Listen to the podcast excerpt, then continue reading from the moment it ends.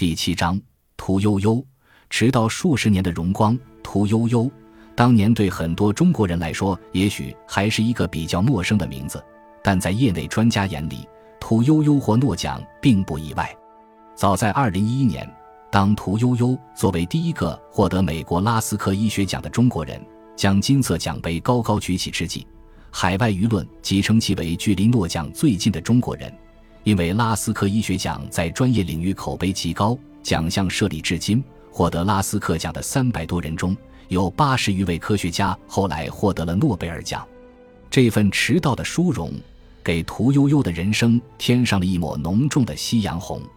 从青蒿到抗疟药，各种各样人的贡献肯定少不了，但拉斯克奖并没有颁给整个团队，这是因为作为一个鼓励科学发现的奖项。拉斯克奖倾向于只授予最初始的发现者。在拉斯克奖评审委员会的描述里，屠呦呦是一个靠洞察力、视野和顽强的信念发现了青蒿素的中国科学家。随着科学的发展和学科细分，现代重大的科学成就往往都凝聚着集体力量和智慧。但西方之所以一直坚持把重大奖项给予个人，就在于这是对一个基本科学理念的回归。科学的进步源起于独创性的思想。屠呦呦获奖，拉斯克奖评审委员会的三点评奖依据为此提供了最佳注解：一是谁先把青蒿素带到五百二十三项目组；二是谁提取出有百分之一百抑制力的青蒿素；三是谁做了第一个临床实验。在人类的药物史上，我们如此庆祝一项能缓解数亿人疼痛和压力。并挽救上百个国家数百万人生命的发现的机会并不常有。斯坦福大学教授、拉斯克奖评审委员会成员露西·夏皮罗如此评价发现青蒿素的意义：屠呦呦因此被称为青蒿素之母。二零一五年六月，屠呦呦获得了另外一个奖，这个奖叫沃伦·阿尔波特奖，理由还是奖励他对于抗疟有效单体青蒿素的重要发现。沃伦·阿尔珀特奖是由沃伦·阿尔珀特基金会与哈佛大学医学院联合授予的，由已故慈善家沃伦·阿尔珀特于1987年设立，以推动人类在生物医学方面的研究。至今已有五十多位科学家获此殊荣，其中有近十位获得诺贝尔奖。屠呦呦是第一位获得此奖的中国科学家。2015年10月5日。瑞典斯德哥尔摩当地时间上午十时，瑞典卡罗林斯卡医学院的诺贝尔大厅内挤满了来自世界各国的记者。十一时三十分，诺贝尔生理学或医学奖评委会秘书长乌尔班·林达尔和三位评委进入诺贝尔大厅。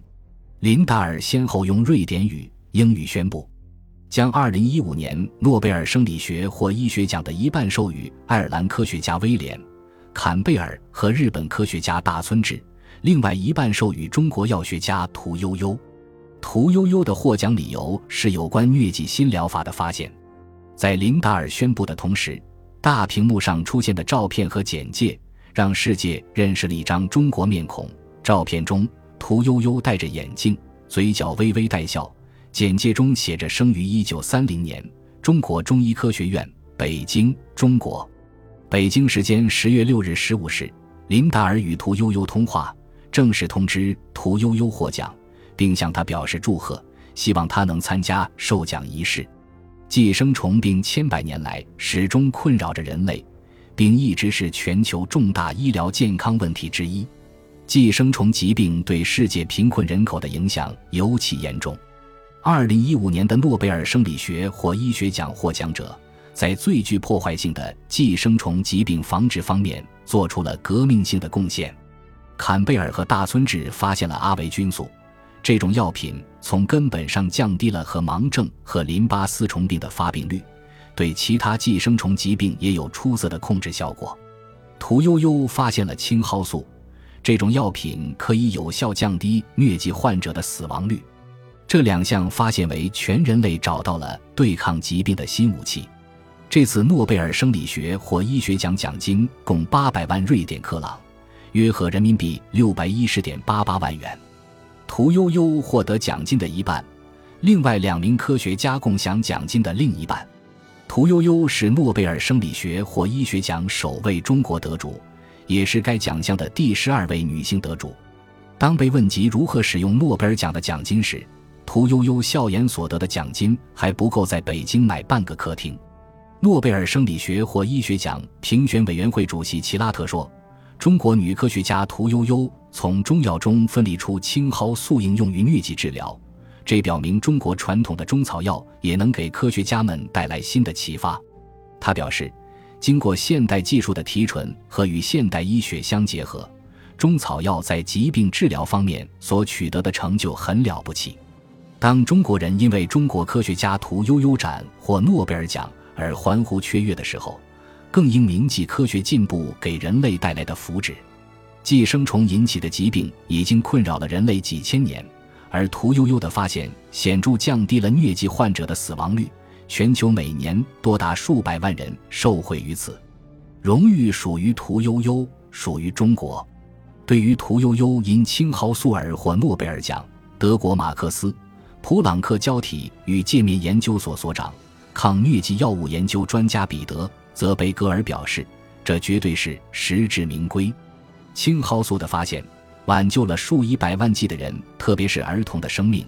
这项长期且艰难的基础性研究显示出植物提取物在医药领域的巨大潜力。将诺贝尔奖颁给这项对许多人生活产生积极影响的伟大研究，再合适不过。二零一五年十月八日上午八点多，在原定的由国家卫计委、国家中医药管理局举办的庆功座谈会召开前。各路新闻媒体和参会嘉宾已早早落座，等待着诺贝尔奖得主屠呦呦的到来。九点整，在一行人的陪同下，屠呦呦乘电梯来到会议厅。第十二届全国人大常务委员会副委员长陈竺等上前迎接。看到诺贝尔奖得主现身，现场立刻响起一片掌声。屠呦呦看到大家，也露出了难得一见的笑容。这次露面，屠呦呦依旧从容淡定。她身着暗花衬衣、黑裤子，外面套了一件浅色毛衣，看上去朴实无华。然而，就是这样一位老人，在四十多年间领导着他的研究团队，经历了上百次失败，靠着坚持不懈、攻坚克难的初心，最终成功从中草药青蒿中提取出青蒿素，挽救了全球数百万疟疾患者的生命。在座谈会上，屠呦呦进行了十二分钟的发言。他先是回忆了青蒿素研究的一些经历。一九七八年，我们召开了全国科学大会，那时候我就上台代表我们团队领了全国科技大会的奖状。一九八二年，奖励大会就有青蒿素的发明证书，也是我上台领奖的。一九八一年，科技上的交往已经非常多了，世界卫生组织也关注这个问题，就请求卫生部召开青蒿素的国际会议。这次会是中国的青蒿素第一次向国际公开。当时来了七位专家，有美国、英国、法国、印度等国的专家。他们听完报告以后，非常热烈地祝贺中国能够将传统医学和现代医学相结合，创造出全新的抗疟药。因为那时候疟疾已经产生比较严重的耐药性，所以他们认为这是一个很重要的成就。屠呦呦还提到，回顾一下近些年。已经得到了国际上很多的认可。今天得到的荣誉也是我们整个团队的青蒿素的发现，是我们自己单位的团队的功绩，还是五百二十三整个团队大家共同的荣誉？因为那时候青蒿素的内部会议，大家都毫无保留地讲自己的发现。在二零一六新年贺词中，习近平总书记专门提到了屠呦呦，并称赞只要坚持，梦想总是可以实现的。感谢您的收听，喜欢别忘了订阅加关注，主页有更多精彩内容。